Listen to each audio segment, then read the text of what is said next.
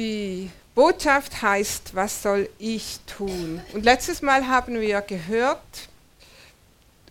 Nachfolge ist kein Teilzeitjob, sondern Fulltime, alles oder nichts. Wir wollen auch nochmal unseren Leitvers zusammenlesen. Den finden wir in Markus 10, Vers 17 bis 22.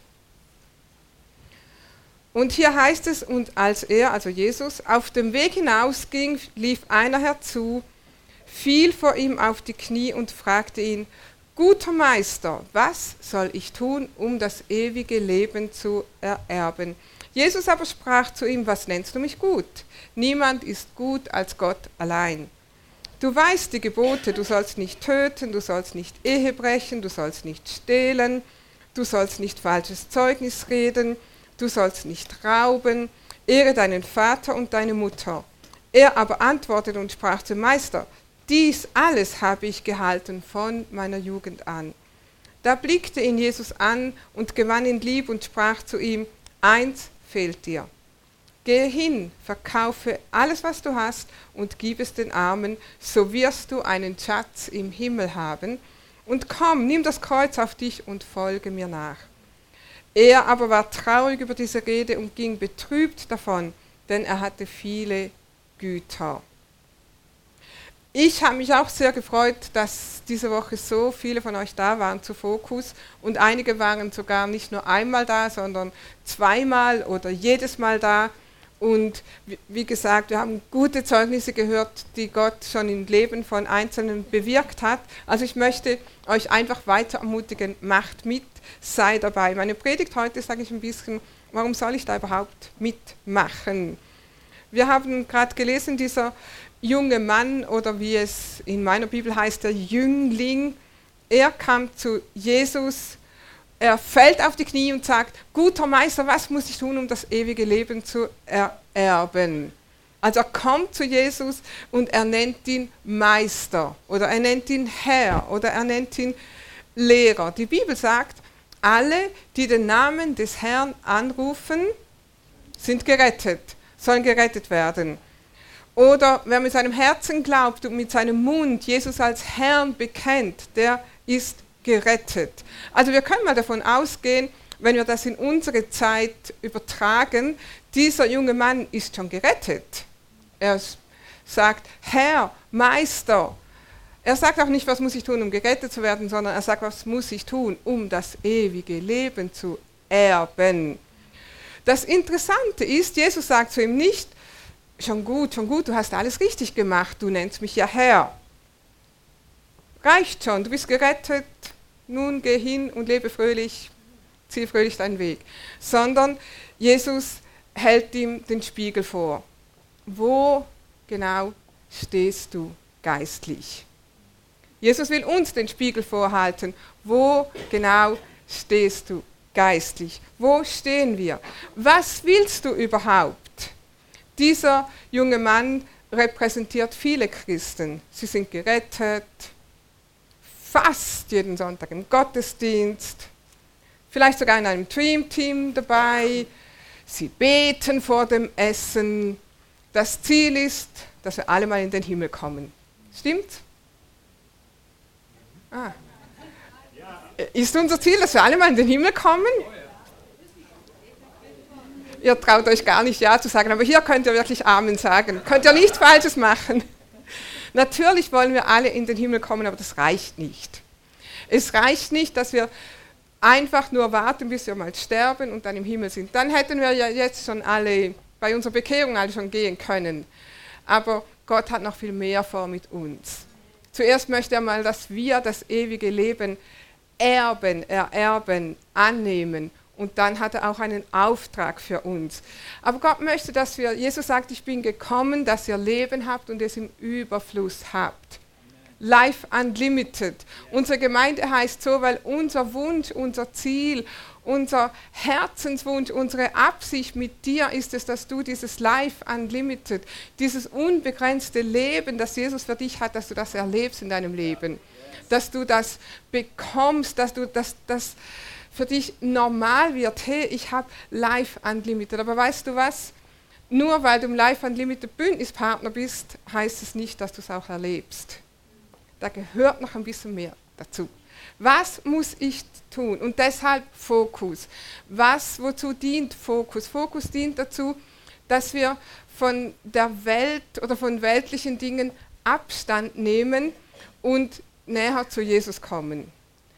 Abstand von weltlichen Dingen oder wir können auch sagen, lösen von weltlichen Dingen und verbinden mit Jesus. Das wollen wir mit Fokus, dass wir uns von weltlichen Dingen lösen und mit Jesus verbinden. Amen. Und das braucht von uns ein, eine Anstrengung, es braucht etwas von uns. Wenn wir, vielleicht mein Beispiel jetzt mal, wenn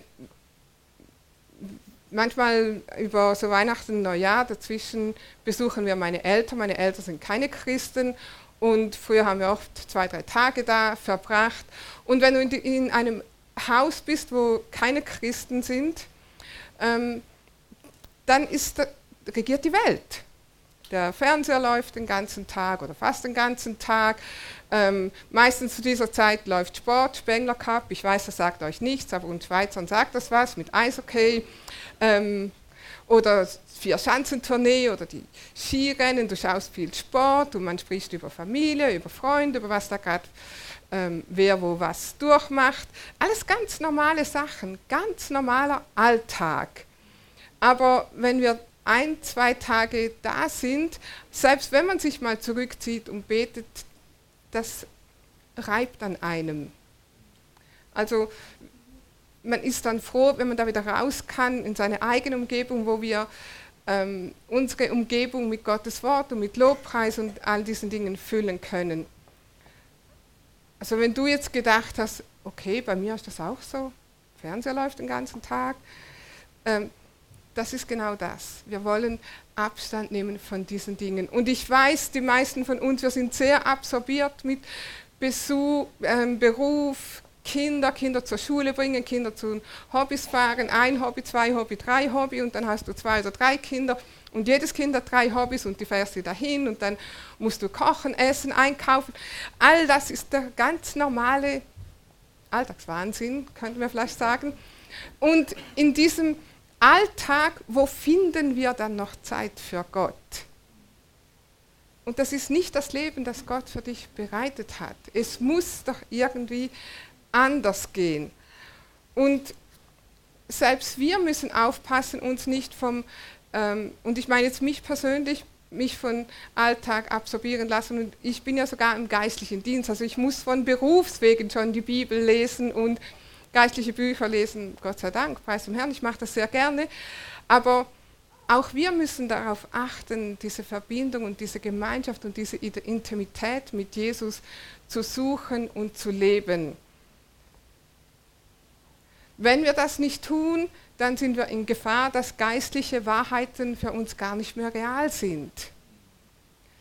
Was bedeutet es, so wie es im Epheserbrief steht, wir sind gesegnet mit allen geistlichen Segen in der Himmelswelt. Amen. Wir sind gesegnet mit allen geistlichen Segnungen in der Himmelswelt. Ein Amen. Einige denken, Hä? was ist das? Was sind die geistlichen Segnungen in himmlischen Regionen, in der Himmelswelt? Ich würde es euch gerne sagen, aber diese Predigt, das würde den Rahmen sprengen. Aber ihr dürft gerne Epheser nachlesen. Aber ist das für uns einfach abstrakt? Ja, ich verstehe vielleicht Philippa 4,19, Gott wird all meinen Mangel ausfüllen nach dem Reichtum seiner Herrlichkeit. Damit kann ich schon was anfangen, da geht es ja um Geld.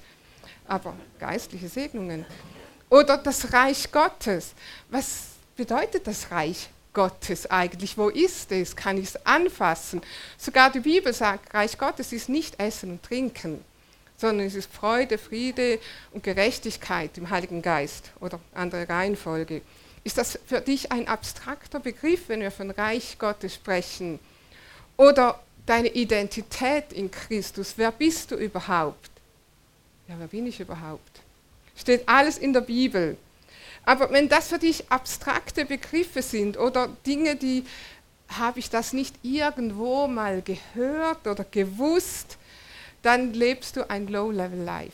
Es ist nicht das Leben, wozu du berufen und bestimmt bist. Und Gott möchte, dass du Life Unlimited erlebst. Meine Predigt heute, hier geht es darum, wir wollen uns drei Dinge oder drei Kategorien eigentlich anschauen. Was sind denn die Dinge, was sagt die Bibel, was distanziert uns von Jesus? Was bringt uns immer wieder von Jesus weg? Das sind drei Bereiche, die wir anschauen. Ähm, Sorgen dieser Welt, eine weltliche Gesinnung und ganz einfach Rebellion. Wenn wir dazu kommen, alle diese drei Punkte. Das erste, Sorgen der Welt. In Markus 4, wir schauen nicht das Ganze, wir lesen nicht das ganze Gleichnis, aber da lesen wir dieses Gleichnis vom Sämann. Der geht, er sät den Samen, es fällt auf steinigem Boden, auf äh, unter Dornen und so weiter. Die Vögel kommen und fressen. So, wir wollen nur dieses eine anschauen, nämlich ein von diesem ähm, Saatgut fällt unter die Dornen. Und in Markus 4 heißt es in Vers, also zwischen Vers 7 und 19, der Sämann sät das Wort. Und dann das mit den Dornen und anderes fiel unter die Dornen. Und die Dornen wuchsen auf und erstickten es und es gab keine Frucht. Also das, das, die Saat ist irgendwo ein Stück gewachsen, aber diese Dornen, die haben das, die Saat erstickt und am Schluss war auch keine Ernte da.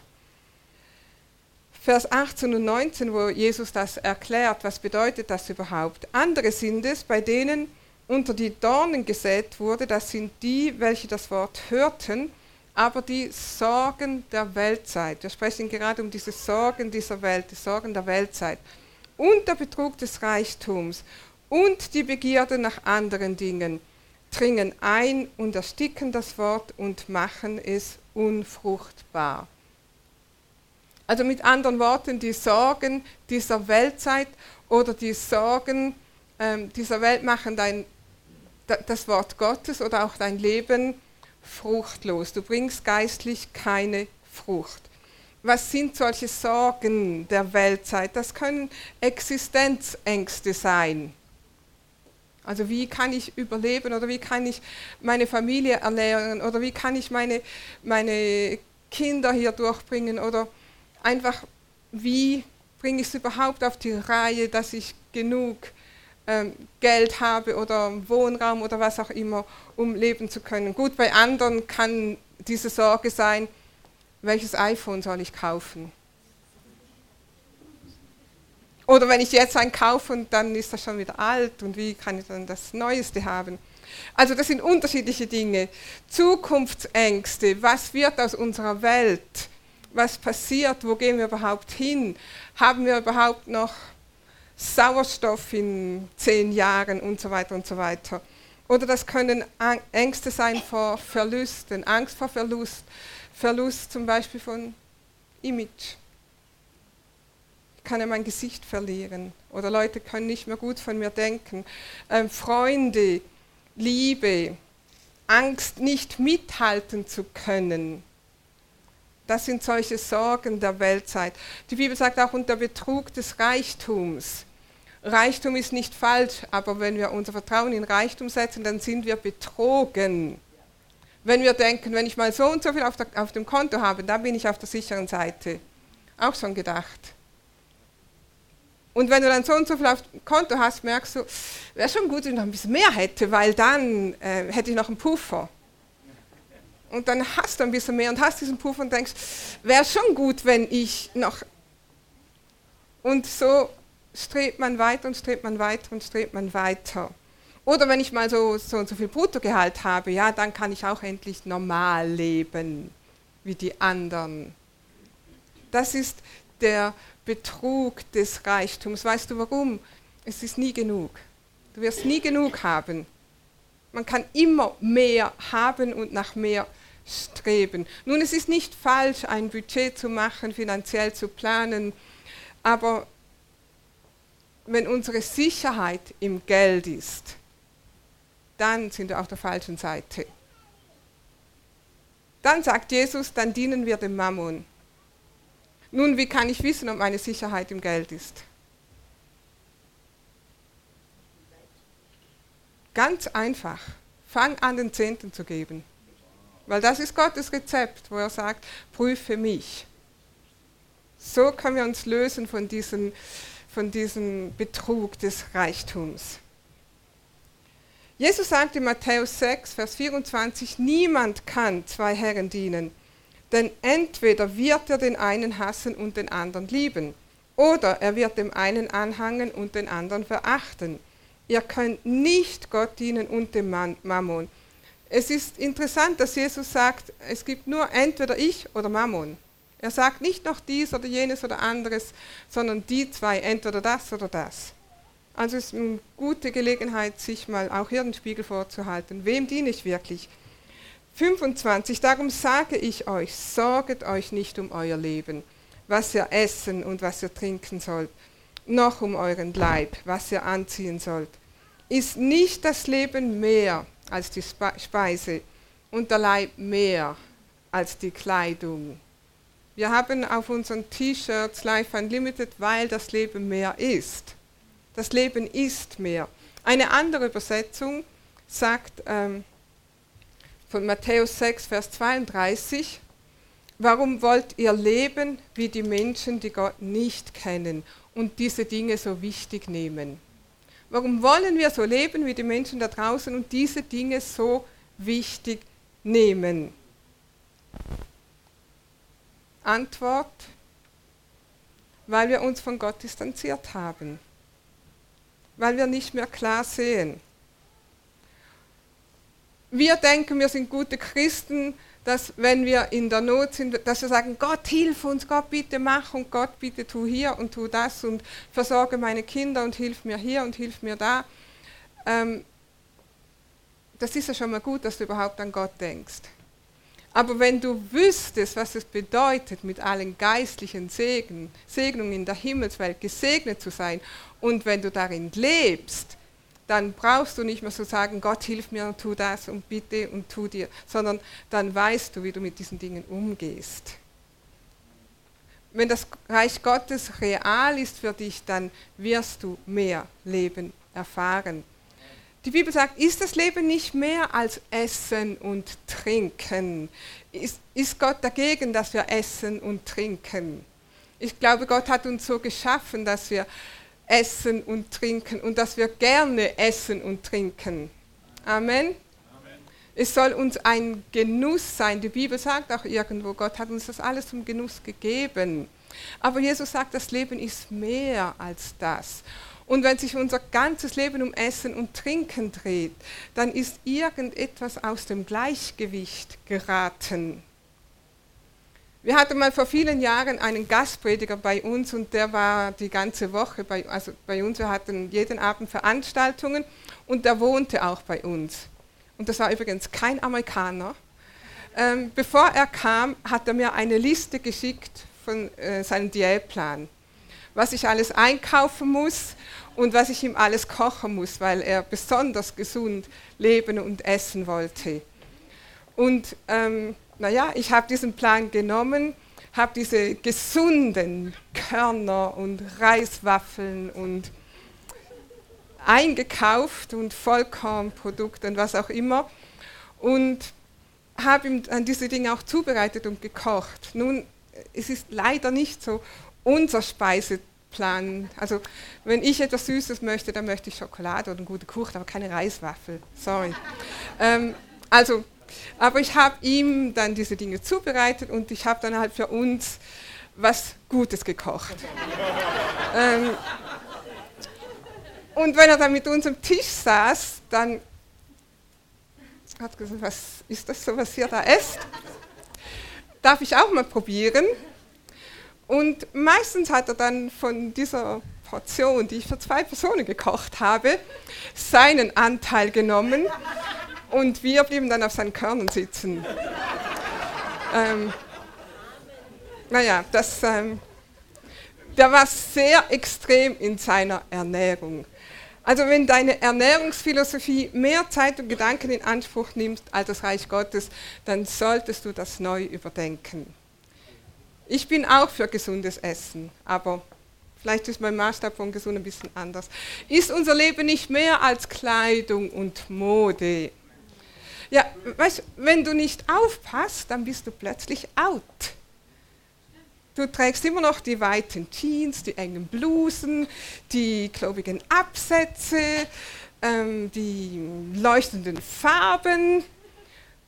Plötzlich bist du out. Nun, das ist natürlich nicht plötzlich. Alle haben es schon lange gesehen, aber du nicht. da muss man doch aufpassen, um mitmachen zu können. Stimmt's? Man muss am Ball bleiben, man muss sich informieren, man muss shoppen gehen, man muss im Internet surfen, man muss auch wissen, welche Marken in sind. Sonst bist du nicht mehr cool, sonst bist du verstaubt und altmodisch. Wollen wir doch nicht sein.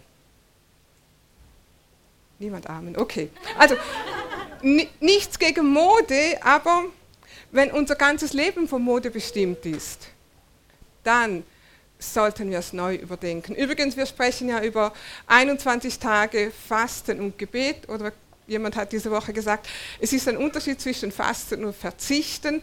Also vielleicht können wir einfach mal verzichten.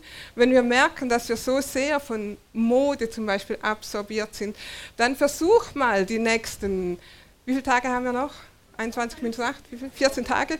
15? Versuch mal, dich 15 Tage nicht mit Mode zu befassen nicht shoppen gehen, keine ähm, Internetmode anschauen. Und dann versuch mal, wie das auf dich wirkt. Nun, wie gesagt, Mode ist auch ein Beispiel. Essen, Trinken.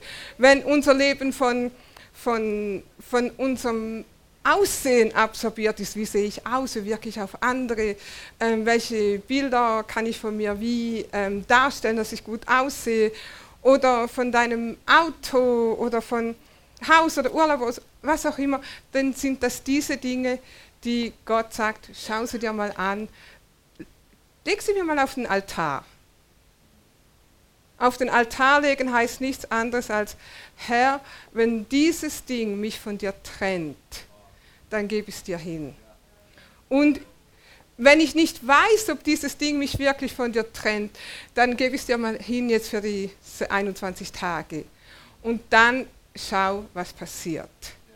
Und wenn Jesus am Schluss von diesen 21 Tagen dir sagt, das war schon übertrieben, aber hier hast du es zurück. Na, jetzt versuch damit gut umzugehen.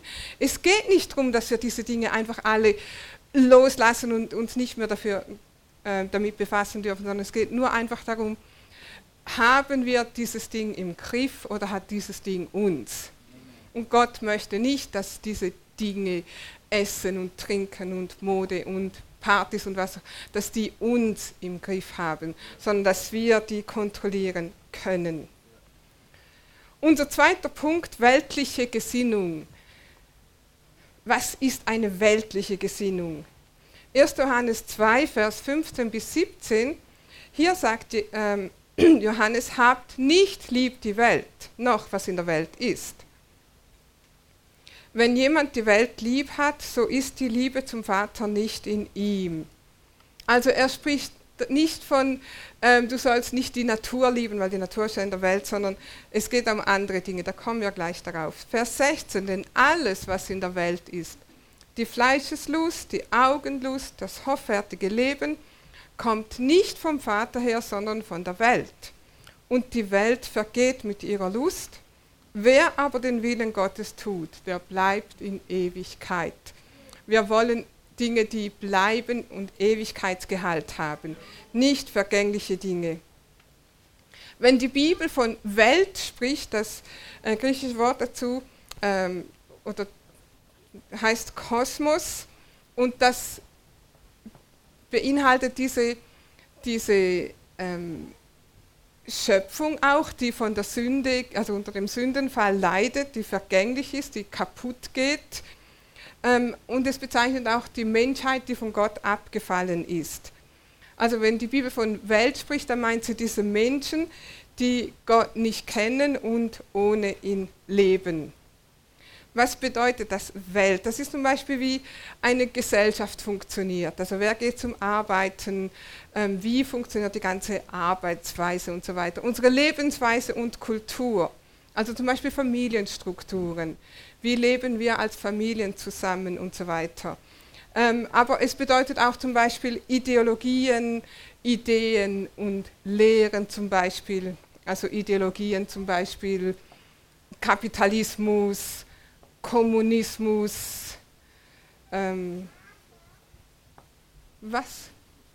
Klimaschutzismus, was es sonst noch alles gibt. Und das bedeutet auch soziale Strukturen. Was ist eine Ehe, was ist eine Familie? Oder was sind Rechte in einer Gesellschaft? Was ist in dieser Gesellschaft erlaubt und was nicht? Und weißt du, dass diese Rechte, Dinge, die in einer Gesellschaft erlaubt werden und Dinge, die nicht erlaubt werden, sind, richten sich nicht immer nach biblischen Maßstäben. Haben wir vielleicht auch schon gelernt, gemerkt, gehört. Zum Beispiel, wer darf, darf getötet werden und wer nicht und wann. Ich habe mal gelesen in also irgendwelche Naturvölker, und das ist vielleicht nicht mehr jetzt, aber vielleicht vor 100 Jahren, vor 150 Jahren, wenn ein Kind zur Welt kam und das war sehr schwach oder man sah, dass das Kind äh, nicht unbedingt ähm, lebensfähig ist, dann hat man es einfach ausgesetzt. Und wir denken, wie grausam. Ja, grausam. Man lässt es einfach sterben. Was ist der Unterschied zu dieser Naturvölkerkultur, zu unserer Kultur? Ein paar Schwangerschaftswochen, ein paar Entwicklungsstufen, mehr nicht. Zum Beispiel weltliche Gesinnung. Wenn wir eine weltliche Gesinnung haben, dann richtet sich unser Leben nach unserer Gesellschaft und nach unserer Kultur, statt dass wir fundiert sind in biblischen Werten.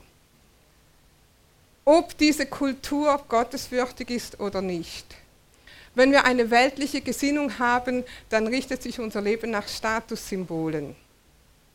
Ich bin, was ich trage, was ich fahre, was ich verdiene. Und Gesinnung, das ist eine Denkweise. Wir werden den ganzen Tag beeinflusst durch Bildung, Medien, soziale Medien und so weiter, YouTube und so weiter, ähm, damit unsere Denkweise, damit wir nicht mehr klar sehen, was ist überhaupt biblisch, wo sind, wo sind die biblischen Werte. Ich habe mal gelesen, dass wenn jemand die Währung eines Landes destabilisieren möchte, dann muss man einfach nur ganz viel Falschgeld im Umlauf bringen, bis man das nicht mehr unterscheiden kann, die richtige Währung von der Falschgeldwährung. Und dann ist die Währung destabilisiert. Will man christliche Werte destabilisieren, dann bringt man ganz viele Meinungsmacher in Umlauf, wie man zu sein hat. Man ist tolerant, man ist inklusiv, alle sind an, angenommen, alle haben einen Platz. Man schwimmt mit dem Mainstream. Oder man ist ein guter Mensch. Nur die Definition von wer ist ein guter Mensch, das bestimmt die Kultur. Und die Bibel sagt vielleicht ganz etwas anderes über wer ist ein guter Mensch. Wir haben gelesen in Johannes, im Johannesbrief, wenn jemand die Welt lieb hat, ist die Liebe des Vaters nicht in ihm. In Jakobusbrief steht das noch ein bisschen deutlicher. Jakobus 4,4 sagt uns Jakobus, wisst ihr Treulosen denn nicht, dass Freundschaft mit der Welt Feindschaft gegen Gott bedeutet? Wer also ein Freund der Welt sein will, stellt sich als Feind Gottes dar. Wir müssen uns entscheiden. Beides geht nicht. Was ist der Ausweg? Römer 12, Vers 2. Wie kommen wir aus dieser weltlichen Gesinnung raus? Wie merken wir überhaupt, vielleicht sind wir schon destabilisiert, wie kommen wir wieder ähm, dahin, dass wir ein gutes Fundament haben und auf unseren christlichen Werten feststehen. Römer 12, Vers 2 sagt uns, richtet euch nicht nach den Maßstäben dieser Welt, Also die, die Welt gibt uns Maßstäbe vor, haben wir gerade besprochen, wie wir zu leben haben. Und hier sagt uns Paulus ganz klar im Römerbrief, richte dich nicht danach, richte dich nicht nach diesen Maßstäben, sondern lass die Art und Weise, wie ihr denkt, von Gott erneuern und euch dadurch umgestalten, sodass ihr prüfen könnt, ob etwas Gottes Wille ist, ob es gut ist, ob es Gott gefallen würde und ob es zum Ziel führt. Also wir sollen die Art und Weise, wie wir denken, von Gott umgestalten lassen. Wie machen wir das? Lies das Wort Gottes. Meine Predigt vom Dezember, lass das Wort Christi reichlich wohnen in dir, in deinem Zuhause, in deiner Umgebung, in deiner Familie. Lass die Art und Weise, wie du denkst, von Gott erneuern. Wenn du ein Freund Gottes bist, dann liebst du das, was Gott liebt. Dann hast du das, was Gott hasst. Dann findest du das gut, was Gott gut findet. Und wenn Gott sagt, das ist nicht gut, dann findest du es auch nicht gut. Ist das so schwierig? Ist das schwierig? Manchmal denken wir, was ist in die Christen gefahren? Die Bibel sagt es ganz klar und dann wissen wir nicht mehr, sollen wir das jetzt gut finden oder nicht gut finden. Dabei müssen wir nur die Bibel lesen. Wenn wir ein Freund Gottes sind, dann nehmen wir einen Stand gegen das ein, was gegen Gottes Gebot verstößt. Dann einen Stand einnehmen heißt nichts anderes, als auch dafür einstehen, den Mund aufzumachen und zu sagen, so sehe ich das nicht. Oder ich sehe das so. Ja, warum? Du bist nicht in, du bist nicht, du bist nicht tolerant. Ja, weil die Bibel das auch so sieht. Wenn wir ein Freund Gottes sind, dann sagt die Bibel, dann ist die Liebe des Vaters in uns. Wir wollen die Liebe des Vaters in uns, weil das ist das Einzige, was uns Vertrauen gibt, in dieser Welt überhaupt zu stehen und zu bestehen. Und Fokus hilft dir, diese Liebe des Vaters neu zu erfahren uns dafür zu öffnen, diese Liebe aufzunehmen. Es hilft dir zwischen den Maßstäben der Welt und den Maßstäben Gottes zu unterscheiden. Und nur wenn du in Gottes Gegenwart kommst und darin bleibst, dann kannst du zwischen weltlicher Gesinnung und Gottes Wahrheit auch unterscheiden. Was willst du? Was wollen wir? Ja, wir wollen in, in dieser Liebe geborgen sein, um alle Dinge des Lebens meistern zu können. Stimmt's? Und was Gottes Wille ist, haben wir gelesen, das führt auch zum Ziel, nämlich Leben im Überfluss. Amen. Amen. Der dritte Punkt, Rebellion. Also was hindert uns? Wir haben gesehen, Sorgen der Welt, eine weltliche Gesinnung oder einfach ganz deutlich ausgesprochen Rebellion. 1. Johannes 2, Vers 16 Nochmal, wir haben es vorher schon gelesen, denn alles, was in dieser Welt ist, die Fleischeslust, die Augenlust und das hoffärtige Leben, eine andere Übersetzung sagt Pride of Life, also Stolz des Lebens, kommt nicht vom Vater her, sondern von der Welt. Denn diese Welt wird von der Sucht, ähm, eine andere Übersetzung, auch Vers 16, da heißt es, denn diese Welt wird von der Sucht nach körperlichem Genuss bestimmt Kommt uns das irgendwie bekannt vor? Von gierigen Augen und einem unverschämten Geltungsdrang. Diese Welt wird von gierigen Augen und einem unverschämten Geltungsdrang bestimmt. Steht in der Bibel. Nicht erst seit es Selfies gibt oder Instagram oder Snapchat und so weiter, sondern damals hat uns Gott das schon gesagt, passt auf wenn nicht mehr wichtig ist, wer wir sind, sondern nur noch, wie wir wahrgenommen werden wollen. Das ist Stolz. Dieses Wort im Griechischen, ähm, das heißt alazoneia, das bedeutet auch Arroganz. Und das bedeutet einfach, dass wir uns auf eigene Kraft und eigene Ressourcen stützen in unsere eigenen Kräfte vertrauen, dass man göttliche Gesetze missachtet, dass man sich gegen Gott auflehnt, gegen sein Wort, gegen sein Gesetz, gegen seinen Willen. Und noch ganz kurz, diese Rebellion, was ist Rebellion? Rebellion hat viele Gesichter. Rebellion hat zum Beispiel ein böses Gesicht, Stolz. Was ist Stolz? Ich weiß es besser. Ich sehe das nicht so, wie du das siehst, Gott. Ich weiß es besser als du. Ich muss und ich will mich nicht unterordnen. Ich weiß es besser. Ich habe eine andere Meinung. Ich habe einen anderen Plan. Alles in Frage stellen, was von menschlicher Autorität entschieden wird. Es ist nicht falsch, Fragen zu stellen, aber diese Auflehnung ist falsch. Rebellion hat auch ein Leidensgesicht.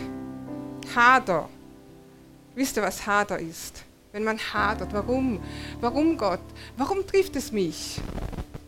Warum bin ich krank? Warum bin ich nicht geheilt? Warum bin ich noch nicht geheilt? Warum passiert mir das? Warum hast du mir nicht geholfen? Warum versorgst du mich nicht? Warum habe ich nicht mehr Geld? Warum habe ich keinen besseren Beruf? Warum habe ich nicht die Beförderung gekriegt? Warum? Warum Gott? Warum hast du das zugelassen? Warum Gott hast du nicht eingegriffen? Warum Gott lässt du das mit mir geschehen? Mit anderen Worten, Gott hast einen Fehler gemacht. Warum hat meine Ehe nicht funktioniert? Warum bin ich immer noch Single? Wenn du dich auf Gottes ähm, Seite stellst, sein Wort durchforscht, den Heiligen Geist wirken lässt, dann gibt er dir auch ganz viele Antworten. Aber diese Haltung, Gott, du bist ungerecht. Und wir fangen an mit ihm zu hadern. Und der nächste Schritt ist dann Bitterkeit. Also diese Rebellion hat auch ein Anklagegesicht, Bitterkeit. Ich werde nie mehr für etwas glauben, weil mir hat Gott sowieso nicht geholfen. Ich kann Gott nicht mehr vertrauen. Ich kann auch Menschen nicht mehr vertrauen und ich will auch Menschen nicht mehr vertrauen. Und in die Gemeinde gehe ich sowieso nicht, weil das sind alles Heuchler. Auch schon gehört? Soll mir doch niemand was vormachen. So spricht Rebellion. Demut spricht. 1. Petrus zum Beispiel, noch ganz schnell zum Abschluss. 1. Petrus 5, 6. So demütigt euch nun unter die gewaltige Hand Gottes, damit er euch erhöht zu seiner Zeit. Was bedeutet das, uns vor Gott zu demütigen? Ganz einfach, wir müssen nicht über Gott richten. Wir müssen auch nicht über die Bibel richten. Wir müssen auch nicht sagen, Gott, da kann ich dich auch nicht verstehen. Sondern demütigen heißt einfach, das, was du gesagt hast, das nehme ich an.